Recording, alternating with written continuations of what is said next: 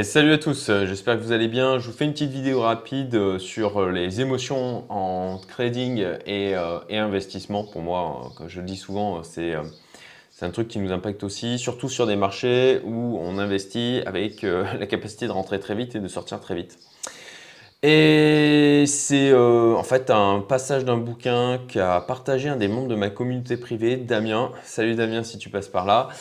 Et euh, c'est l'avantage hein, d'être, euh, d'être, euh, bah, d'avoir ramifié son entourage comme j'ai pu le faire, d'avoir fédéré des gens qui sont en train de travailler en permanence sur eux-mêmes et qui partagent des choses de valeur. Bah, c'est comme ça, ça permet de, se rappeler régulièrement des leçons qui, qui sont essentielles et qu'ils ne s'apprennent pas en une seule fois comme ça, en un claquement de doigts. Il faut les rabâcher encore et encore et encore parce que c'est des choses qui sont contre-intuitives et que on nous a pas enseigné en fait euh, à l'école, euh, que souvent nos parents ne connaissent pas non plus. Et c'est pour ça que bah, voilà, c'est un travail à, à, faire au quotidien. Donc je vais vous lire, euh, je vais vous lire ces trois pages sur les émotions. La gestion de l'aspect psychologique du trading représente 80% du travail. Malgré la meilleure analyse technique et les meilleurs outils d'aide à la décision, le trader ne pourra jamais être gagnant s'il ne peut pas maîtriser ses états émotionnels. En effet, la partie émotionnelle de notre intelligence est non seulement prépondérante, mais réagit également plus rapidement que la partie analytique. essentiel ça. Le cerveau, c'est cerveau, ça passe d'abord par le cerveau dit reptilien en fait. 1. La peur. C'est l'émotion la plus importante liée au risque de la perte financière. Un cerveau examiné par IRM dans une situation de perte financière montre que l'air impacté est également celle stimulée par l'apparition d'un danger mortel. C'est l'expression de l'instinct fondamental de préservation duquel dépend notre vitesse de réaction. C'est pourquoi des variations de marché brutales et ou incohérentes suscitent des réactions irrationnelles et donc souvent négatives. Nous avons notamment peur avant d'entrer en position. La crainte de perdre de l'argent peut entraîner à multiplier les indicateurs sur l'écran. Euh, c'est pour ça que moi je suis très simple hein, dans, ce que je regarde en termes d'indicateurs, euh, parce que je sais que c'est un piège ça de devoir les, multiplier pour essayer de se conforter. Euh, néanmoins, néanmoins, il faut quand même, voilà, il faut, faut, bien les choisir. Voilà, il faut bien les choisir. Bon, je continue. Donc, la crainte de perdre de l'argent peut entraîner à multiplier les indicateurs sur l'écran, offrant l'impression sécurisante de mieux comprendre le marché. Mais à force de voir et de comprendre et de prendre en considération trop d'informations, on perd tout simplement du temps. Le marché continue sa progression en nous obligeant à courir derrière lui au lieu de le devancer. La pression psychologique forcera à entrer en position pour ne pas rater une opportunité quand bien même tous les signaux ne seraient pas au vert. Or, ce comportement impulsif engendre plus de pertes que de gains. Ensuite, la peur s'exprime également lorsque la position est en cours, celle de perdre ce qu'on est en train d'engranger sur le marché venait, si le marché venait à se retourner. Nous sommes fébriles. Au moindre petit signal d'un arrêt possible de la progression ou simplement d'une pause, nous sortons pour assurer ces gains. Sauf que cette impulsion vers la sécurité aura souvent pour conséquence de la frustration, voire de la colère, d'être sorti avec des gains modestes par rapport au potentiel du marché. C'est pour ça qu'il est essentiel de se fixer des objectifs réalistes et de les respecter. Les gains auront pourtant atteint l'objectif fixé au départ. L'erreur n'est pas due à un manque de compétences, mais à un manque de confiance. 2. L'espoir. Quand une position ne se déroule pas comme prévu, le trader espère que le marché finisse par lui donner raison et renforce ses positions souvent dans le mauvais sens. Vous savez, le fameux buy the dip. Le refus de la sensation aiguë de la perte masque la réalité des signaux qui infirment l'analyse initiale. Vouloir se prouver que l'on a raison est une souffrance émotionnelle qui constitue un piège psychologique important. Essentiel hein, cette leçon sur l'espoir, surtout dans, vu l'état du marché, des marchés d'une manière globale aujourd'hui. L'espoir se manifeste aussi dans l'attente d'une opportunité. La patience minée par l'inaction donne envie d'agir à la vue du moindre soupçon de signal, simplement pour justifier d'être resté des heures sans rien faire. L'euphorie. Elle suit une succession de gains et engendre une attitude de gourmandise. Les réussites enchaînées donnent un sentiment de facilité, voire d'invisibilité, qui se traduit par des prises de position au discernement relâché, et se conclut ainsi par la perte rapide des gains précédents, ce qui ouvre la voie à la colère et creuse l'échec en spirale infernale. Et ça, ça aussi, on n'y est pas. Euh, ça, c'est des émotions, c'est normal de les ressentir. Maintenant, c'est de les comprendre et de mettre en place des processus pour en fait éviter de les subir.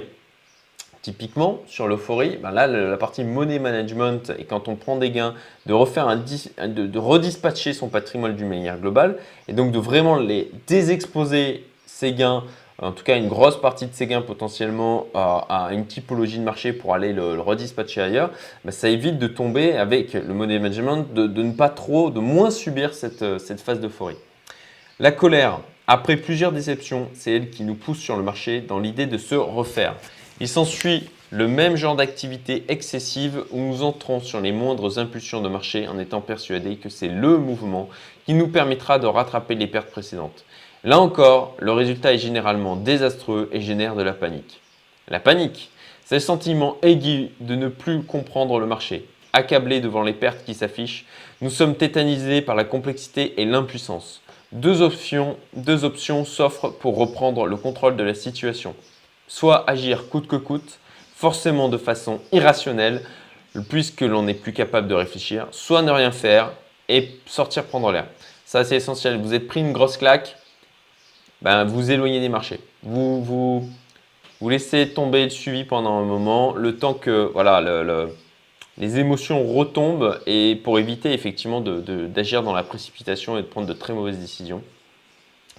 Mais dans notre société, ça c'est ultra important. Hein. Euh, c'est pour ça qu'il faut, il faut travailler, encore une fois, sur l'entourage, avoir des gens qui comprennent ça, essentiel, et euh, justement de, casser euh, ces, ces, choses que l'on a, notamment à l'école, hein, voilà, le, fait, la mauvaise note, la honte, la honte de l'échec, la honte de ne pas avoir raison.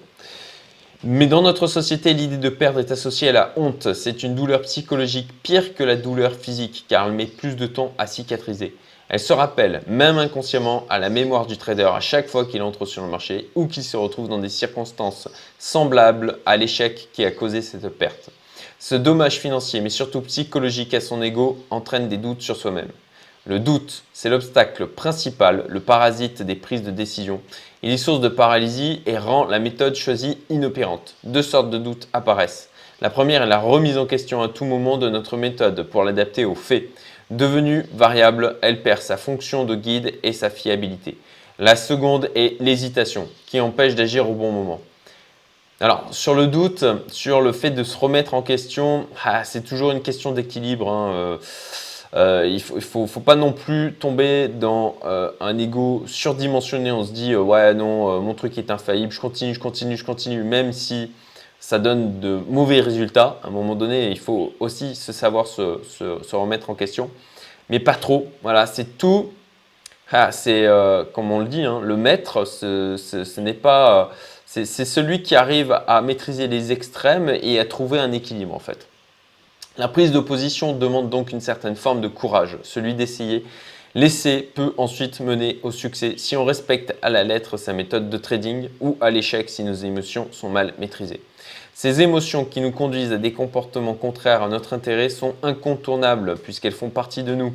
Ce que je disais tout à l'heure. Ce sont elles qui motivent la raison, mais elles ne doivent pas outrepasser leur juste place.